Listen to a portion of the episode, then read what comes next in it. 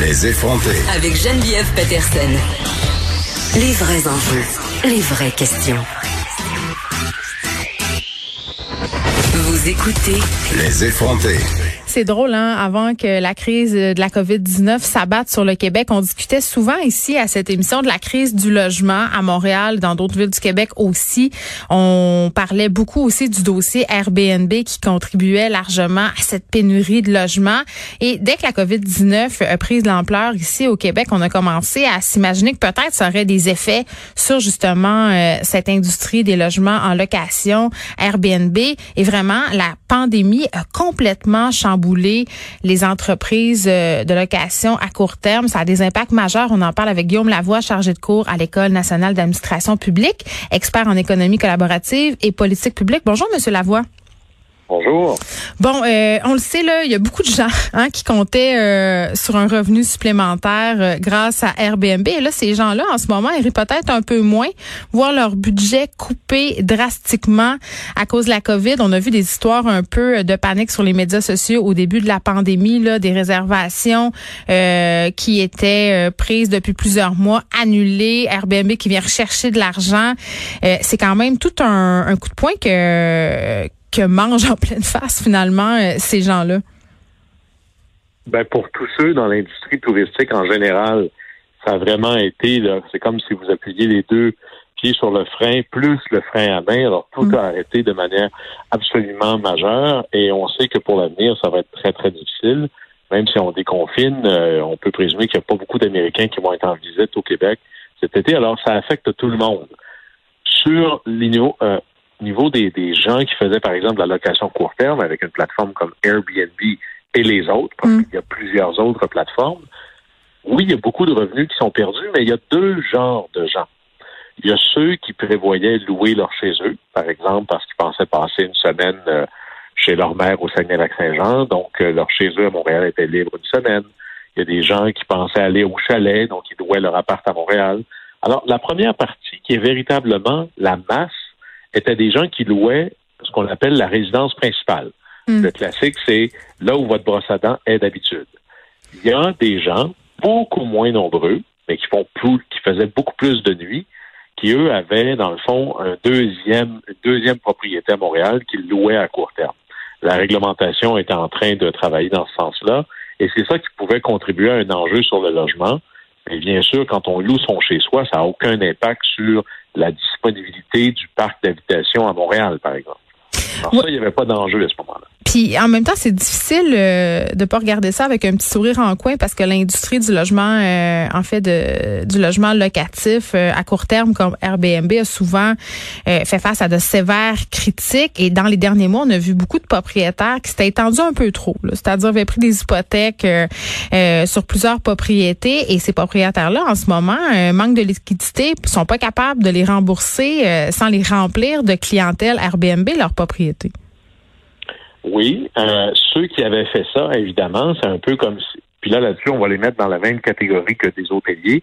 Hmm. Si vous avez investi du capital pour développer euh, un, un actif qui vise à que accueillir des touristes et qu'il n'y a plus de touristes, ben vous avez une rencontre pas agréable avec votre banquier. Là. c'est pas la majorité des gens qui utilisent les plateformes court terme.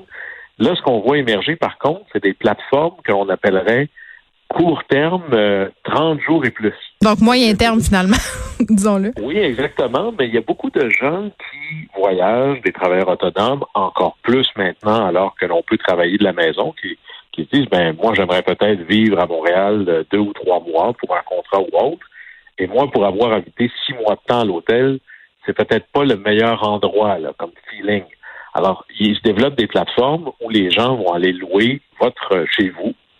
Euh, pour un mois, deux mois, trois mois. Et ça, c'est complètement légal. Et malgré toute l'opposition idéologique qu'ont certaines villes face aux plateformes, hmm. il n'y a pas de loi contre ça. Là. Alors, vous avez des, des, plateformes, Airbnb peut servir à ça, vous avez copa.co ou encore homads.com qui se spécialisent dans le 30 jours et plus. Alors ça, on va voir ça émerger un peu plus, des séjours un peu plus longs. Puis en même temps, euh, Monsieur Lavoie, euh, il y a des gens qui pensent qu'il y a certains propriétaires qui pourraient être tentés de remettre, si on veut, leur appartement sur le marché normal, c'est-à-dire le marché de la location régulière avec des baux annuels. Et ça, ça pourrait contribuer à freiner, si on veut, la pénurie de logements qui fait rage un peu partout au Québec. Dans une certaine mesure, et ça c'est vrai. Par contre, ça nous va, ça va nous montrer que les plateformes euh, de, de logement court terme D'abord, la première chose, c'est que la pandémie a fait ce que la réglementation sur laquelle j'ai travaillé avec le gouvernement du Québec mm. était en train de faire. C'est-à-dire, si vous louez chez vous, c'est correct. Si vous louez une autre propriété, ben là, il va falloir demander la permission. C'est un peu ça que la pandémie a fait pour nous. L'autre chose, c'est qu'on va se rendre compte que tout le monde est coupable dans pourquoi on manque de logements au Québec. Ben, peut-être parce qu'on n'en construit pas assez. D'ailleurs, les très, très bas taux d'intérêt ont fait qu'il s'est construit beaucoup de condos. Hmm. Donc, un marché de la vente et moins un marché de location. Il y a le fait que la population augmente plus que ce qu'on construit. Alors, dans toutes les villes, les plateformes de logement sont un facteur de la crise de logement, mais c'est un petit pourcentage des raisons nombreuses de ça. Puis là, en plus, M. Lavoie, on apprenait que le, le marché des maisons, c'est-à-dire l'achat de maisons, recule. Là, les maisons qui vont euh, retrouver, si on veut, un, prix semblable à il y a deux, trois ans, ça aussi, ça va un peu nuire à cette industrie euh, locative. Ça va peut-être devenir plus tentant pour certaines personnes d'acheter. Là, je connais plusieurs euh, gens dans mon entourage en ce moment qui disent, oh, il va y avoir des maisons avec des prix plus intéressants qui se sont mis à considérer acheter alors que l'année passée, c'était pas tout à fait une option. Et beaucoup de ça est lié au taux d'intérêt, taux d'intérêt qui n'arrête pas de baisser. C'est très drôle parce que je suis moi-même en train d'en magasiner une. Bon, c'est vrai que c'est moins cher ou faut attendre encore un peu? Ben, je vous dirais que euh, si on prenait un parallèle de la météo, l'immobilier, c'est une série de microclimats. on pourrait se dire, il y a quand même beaucoup de gens au Québec qui ont moins de revenus qu'avant, qui ont perdu leur emploi, qui ont eu besoin de la PCU. Mais il y a beaucoup de gens au Québec qui travaillent, je ne sais pas moi, pour le système hospitalier. Ces gens-là n'ont hmm. pas perdu une heure de salaire.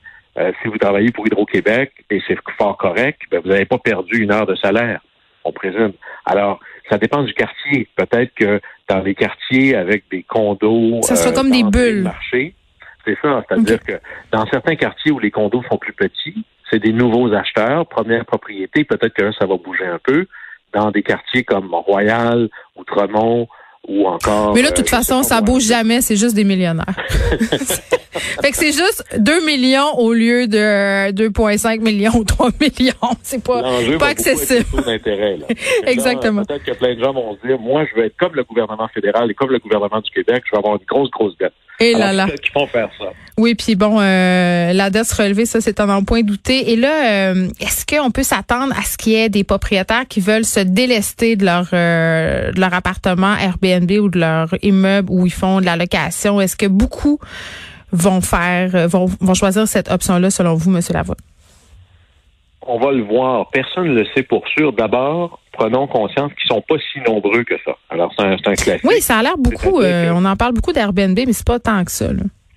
C'est-à-dire beaucoup de gens sont. Si on regarde, le plus grand nombre d'individus louent leur chez eux. Alors, ces gens-là vont pas arrêter de rester. Ils vont pas vendre leur chez eux, c'est ça.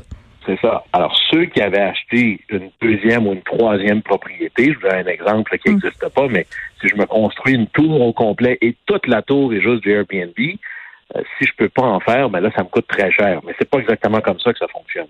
Il y en a qui vont attendre un peu. Il y, a, des choses qui seront louées au mois euh, par des plateformes, par exemple. Peut-être que certaines reviendront disponibles. Mais imaginez que vous avez un 4 ou 5 et demi.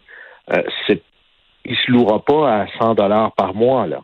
Alors, les prix vont aussi faire fonction de euh, est-ce que ça, va se louer ou pas. Hmm. Moi, je pense pas que les prix vont baisser tant que ça parce que la présence des plateformes court terme a un impact relativement petit sur la crise du logement. C'est sûr que ça va pas nuire, mais ce sera pas gigantissime. Puis sur les plateformes, une chose que beaucoup de gouvernements ont oublié, beaucoup d'hôteliers utilisent les plateformes aujourd'hui et surtout les petits hôteliers, les bed and breakfast et autres. Alors, quand on dit Airbnb, il y a aussi des hôteliers professionnels là-dessus. Même les hôtels Germain annoncent sur ces plateformes-là maintenant. Très bien, Monsieur Lavoie. Guillaume Lavoie, chargé de cours à l'ENAP. Merci beaucoup. Quelque chose qui est intéressant à souligner en terminant, euh, c'est qu'on a utilisé Airbnb quand même comme partenaire de pandémie dans certaines provinces, comme en Ontario, par exemple, pour loger des médecins, personnels médicaux préposés pour éviter qu'ils retournent vers leurs proches et les infectent. C'est déjà tout pour nous.